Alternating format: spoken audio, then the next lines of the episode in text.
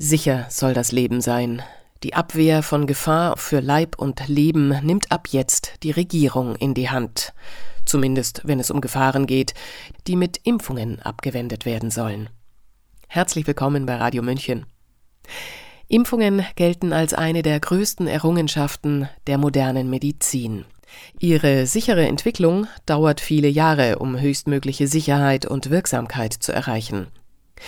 Die durch die Weltgesundheitsorganisation WHO vorgenommene Einstufung der Atemwegserkrankung Covid-19 zu einer Pandemie ermöglichte es Pharmafirmen, bis dato für den Menschen nicht zugelassene Gentherapien, auch mRNA-Impfstoffe genannt, in noch nie dagewesener Geschwindigkeit zu entwickeln, zugelassen zu bekommen und schließlich massenhaft zu verabreichen. Um auf kommende Pandemien besser vorbereitet zu sein, soll es künftig nur noch 100 Tage dauern, um einen neuen Impfstoff zu entwickeln und zuzulassen. Der Autor und Wildnispädagoge Bastian Barocker verfasste den Text Corona-Impfung als Sprungbrett in eine neue Impfära, gelesen von Sabrina Khalil. Die Entwicklung und das Vermarkten der mRNA-Präparate, die laut Politik und Medien gegen Ansteckung, schwere Verläufe und Tod durch Covid-19 schützen sollten, erfolgte in historisch schnellem Tempo. Durch Verkürzung und Überlappung einzelner Studienphasen, der sogenannten Teleskopierung, war es möglich, eine neuartige mRNA-Therapie in weniger als zwölf Monaten, genauer gesagt in 326 Tagen, zu entwickeln. Die konventionelle Entwicklung traditioneller Impfstoffe dauert zwischen acht und 15 Jahren. Stand 24. Dezember 2022 wurden knapp 70 Prozent der gesamten Weltbevölkerung mindestens einmal gegen Covid-19 geimpft.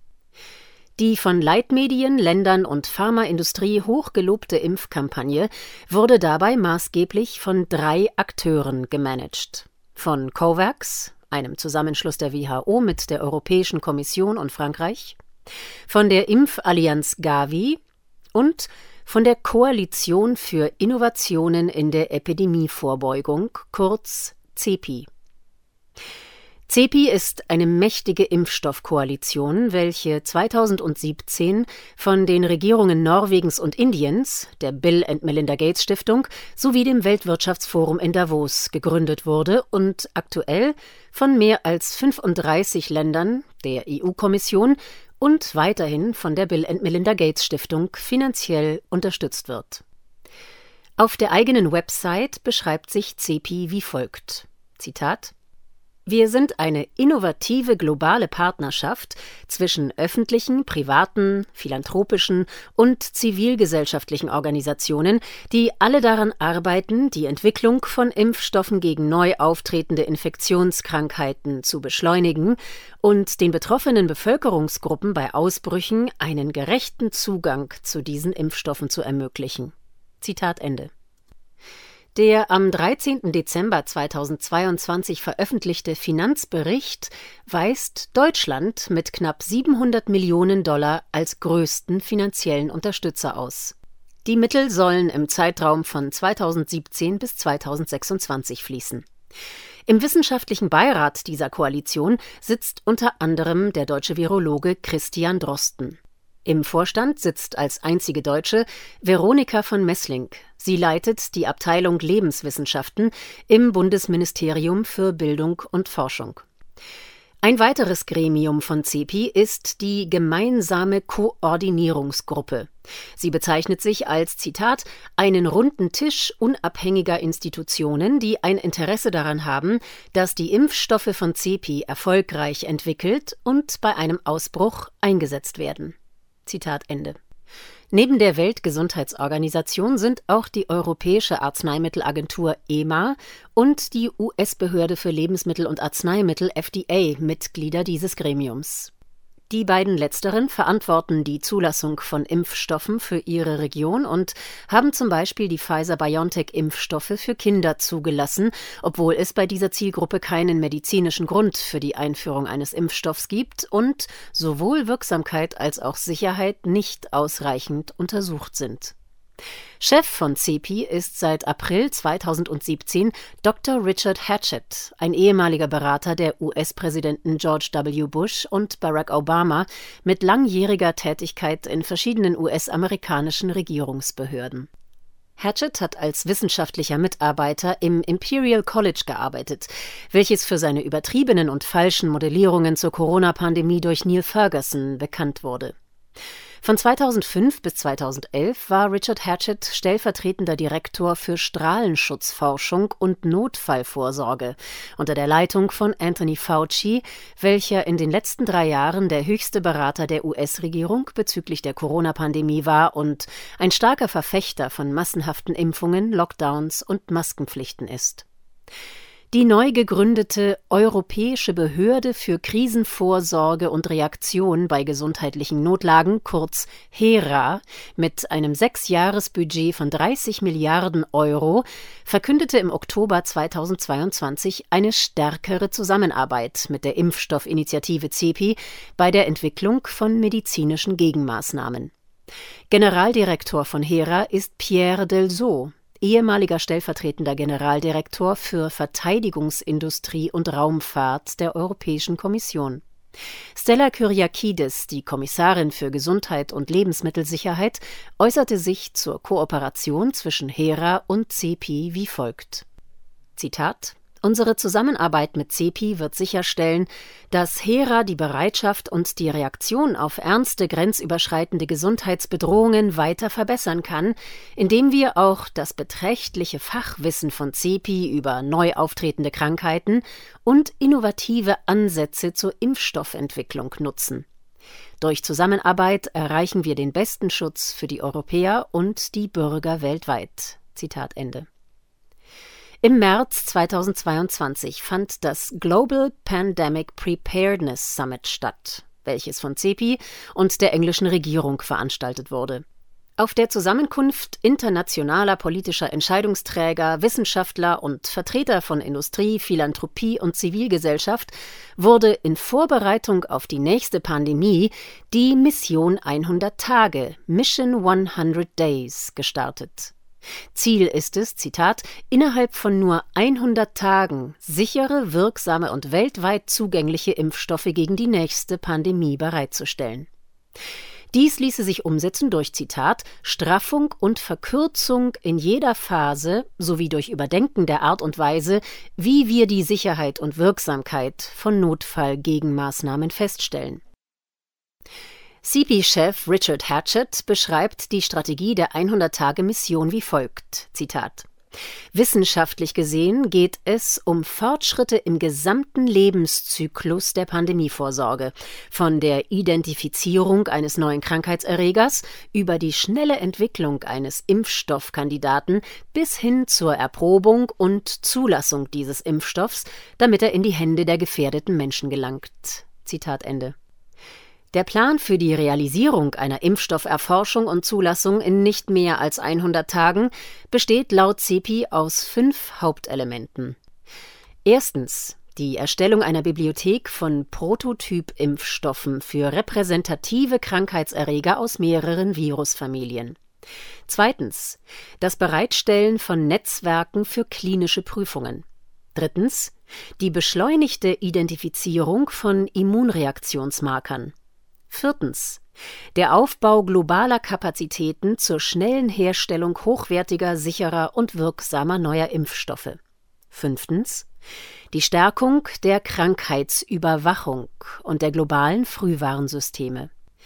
Es gehört also zur Strategie der 100-Tage-Mission, bereits im Vorfeld Impfstoffe für gewisse Virenarten zu entwickeln, um im Ernstfall schneller handeln zu können.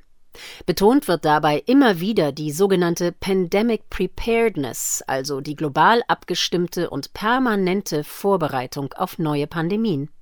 So heißt es auf der Website der Mission, Zitat, Realistischerweise können wir keine einzelnen neuen Impfstoffe gegen 300 oder mehr potenzielle oder sich entwickelnde Bedrohungen entwickeln, ganz zu schweigen von den etwa 1,6 Millionen weiteren Virusarten, die in Säugetier- oder Vogelwirten vorkommen können und noch entdeckt werden müssen.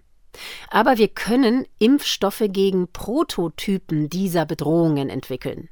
Mit anderen Worten, wir können unsere Bemühungen auf Erreger konzentrieren, die einige oder alle der schlimmsten Eigenschaften einer bestimmten Virusfamilie verkörpern. Zitat Ende.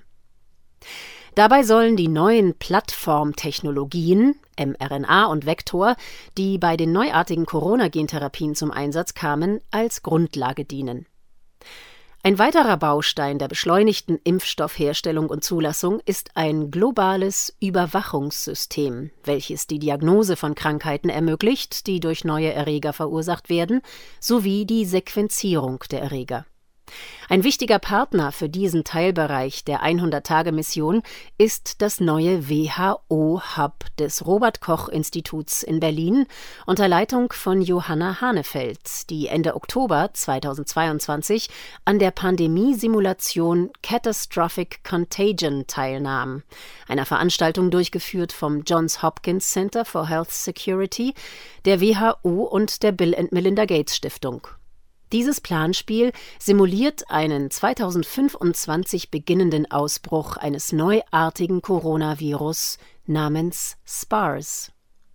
Das mit der Charité Universitätsmedizin eng verknüpfte Hub wurde im September 2021 unter anderem in Anwesenheit von WHO-Chef Tedros, Kanzlerin Angela Merkel und Melinda Gates eröffnet und von der Bundesregierung mit einer Finanzierung von 100 Millionen Euro ausgestattet.